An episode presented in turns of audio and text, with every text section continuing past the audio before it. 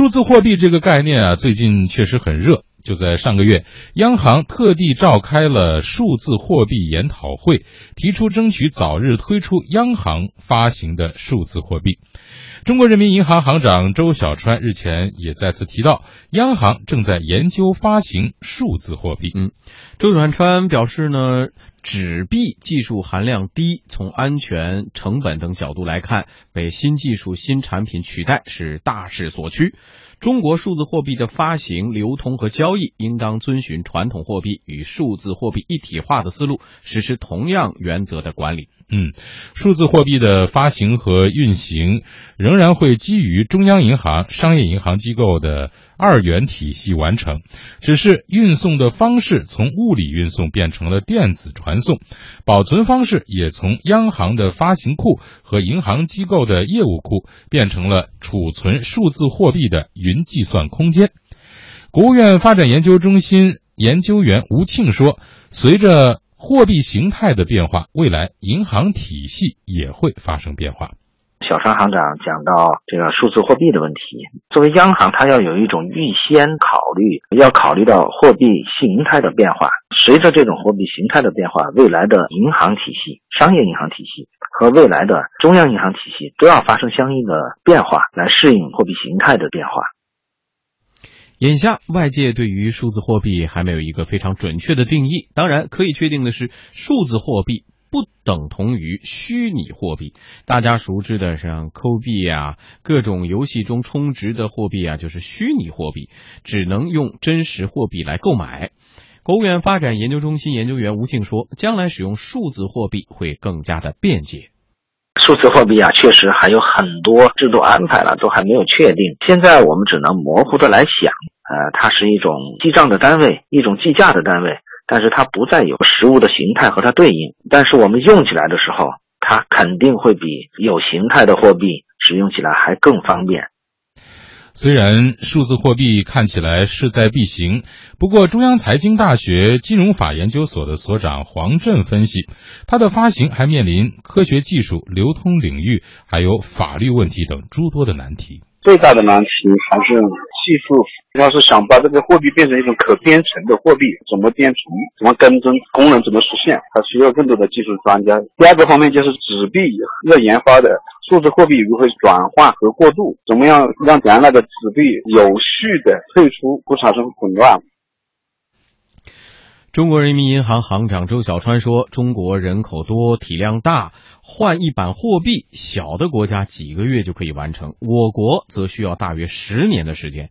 可以预见的是，数字货币和现金在相当长的时间里都会是并行、逐步替代的关系。”嗯，何木怎么看数字货币啊？你觉得它真的很快就会走进我们的生活当中吗？呃，我们现在呃所使用的只能说是叫电子货币或者纸币的电子形态啊，就是我们用支付宝啊、微信啊这种支付方式，支付就是采取的是电子的呃支付方式。但它支付的其实还是传统的人民币。对对对，我们但是我们在这里支付的每一块钱，实际上都对应的日常生活现实当中的每一张钞票啊，这跟实体形态的。对，它是有实体形态的。到了数字货币的时候，它只能存在在我们的互联网的这个。个虚拟的空间当中，那我觉得，我想了一下，好像在技术上还是有一定的难度的啊，尤其是想到这个防伪的技术，就是在日常生活当中，我们的纸钞，呃，谈到防伪的话，都需要在这个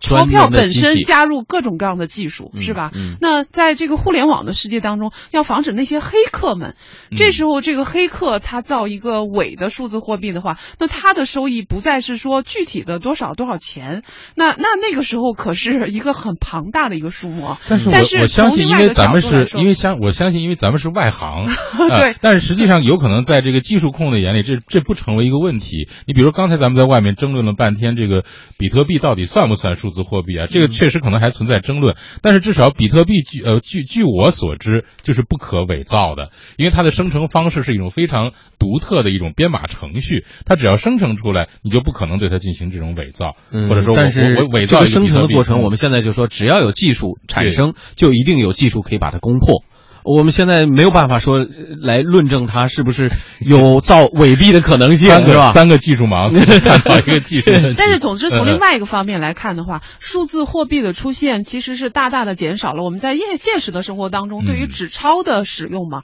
如果真的那一天出现的话，其实我们就不用花那么多的钱，花那么多的成本去印那么多的纸钞吧。啊，那这个实际上是一个嗯节约成本的、节约社会成本的一种方式吧。嗯，当然，我觉得其实刚才除了呃这个专家所说的这个科技啊、流通啊，还有法律等等，其实将来我觉得还有一个很重要的问题，就是这种接受度。啊，就是会不会所有的人都 都能够接受这种可能我看起来就是非常陌生甚至不靠谱的这样一种东西？呃，全球的起码说要这个网络化普及的程度要达到一相当相当高的可能性，因为纸质的货币流通的时候，大家因为有存在这个物理的形式，大家都可以接受的。但是如果断网的情况之下，或者说没有网络的情况之下，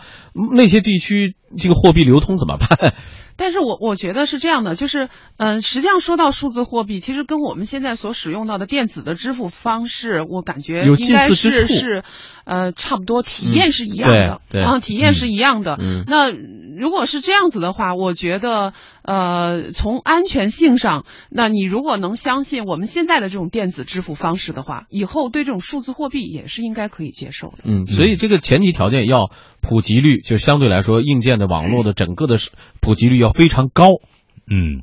好，我们继续来关注啊，就是在计划发行数字货币的背后，其实呢，刚才何母也提到，就是现在。支付方式啊出现了一个迅速的变化，这种大环境是密切相关的。那现在比如说我们看到越来越多的人使用移动支付啊，包括支付宝啊或者微信。那出门你只要带上一个手机，你不用带一分钱就可以连打车、带吃饭、带购物、带看电影、带送女朋友回家等等啊，就整个过程啊都可以无纸化、无纸化了。嗯，呃，就此呢，国务院发展研究中心的研究员吴庆认为，数字货币取代实物货币的进程其实。已经开始了，啊，比如说我昨天晚上我带儿子出去吃饭，没有用现金付钱，我用支付宝付了。后来给儿子买早晨的早餐，我也没有用钱，用这个微信账号就已经付掉了。数字货币取代实物货币的一种竞争，它已经开始了。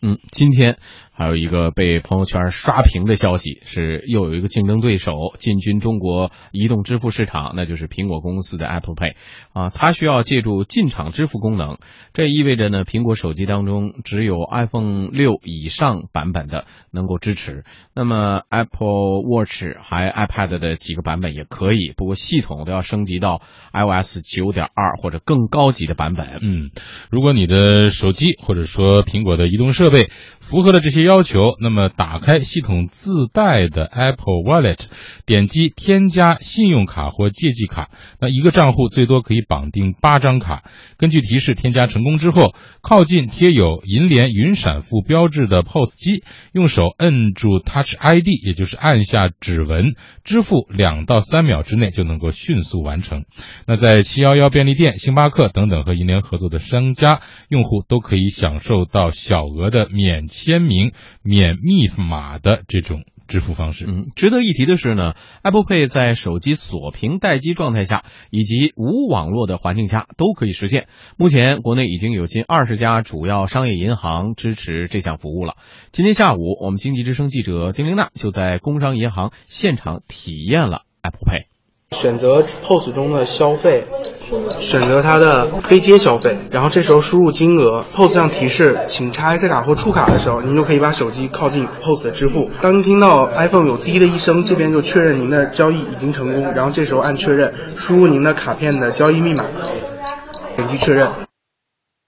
好，那对于大家都很关注的支付的安全性的问题，工行牡丹卡中心业务管理部项目研发经理龙博文告诉记者，苹果在整个的这个支付过程中不参与交易的任何一环，只是作为完全的第三方提供一个管道来实现信息的传输而已。交易整个过程的全加密，苹果不知道。即便你这个单次交易信息被获取之后，你同样是没有任何的办法去做伪冒交易或者是仿冒交易。这也就是说，大家在网上查到的，美国可能采用的是这种 token 技术，就是它那个卡号是这种变形的。你拿到之后呢，它不会被二次使用。主要是这么一个技术。那么再有一个，这 SE 单元本身就不容易攻破，这是苹果自己掌握的一个专门的区域，只有它授权的银行和银联这个通道才能写进去。第三就是我们这个个性化数据本身，它的这个芯片卡的这个芯片文件，整个是全加密的。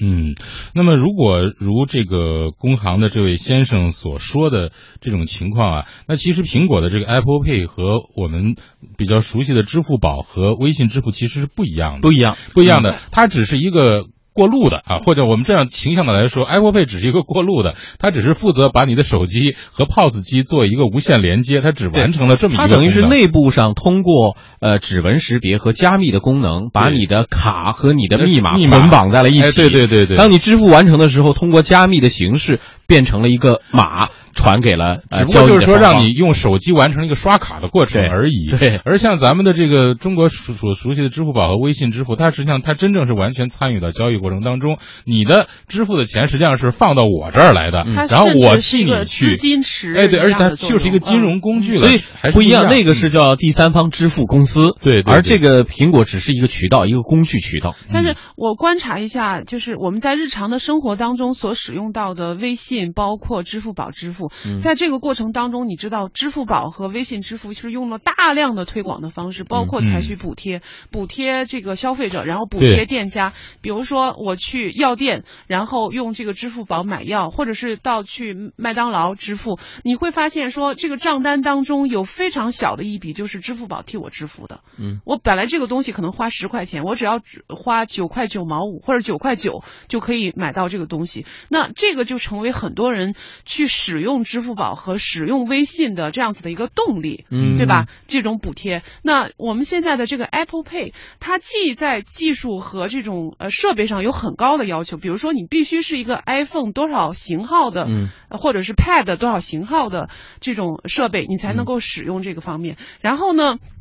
他如果还没有这种补贴的方式的话，那他后续来说，究竟有多少人愿意去尝试这样一个技术？这要取决于，其实我们知道，整个支付的环节里边，如果使用正常的信用卡支付的环节里边，有五个单单位。那其中现在其实第三方支付，嗯，牌照公司用这个牌照公司，它替代了两个单位的功能，也就是说，它获取了两个单位可能获得的利益，一个是发卡机构，一个是收单机构。这两个机构是产生利润的，那么就说第三方支付公司它取代了他们的作用。现在如果我们说要取得说消费者获得呃优惠的渠道，那取决于另一方主要的呃这几方能不能让出利益了，这就包括了银联发卡方和负担方。还有一个问题就是说，我们为什么要提供这样的支付方式？这样的其实苹果和微信和这个支付宝的用意完全不同。那么支付宝和微信，它通过这样的一种第三方支付的方式，它出现了一个大量的沉淀资金，对啊，它可以充分的利用这个沉淀资金，产生出更多的这个效益，就是醉翁之意不在酒啊。尤其是这是一个基础的服务的话，它很多理财啊、保险啊都是建立在仅仅是提供一个服务而已而已。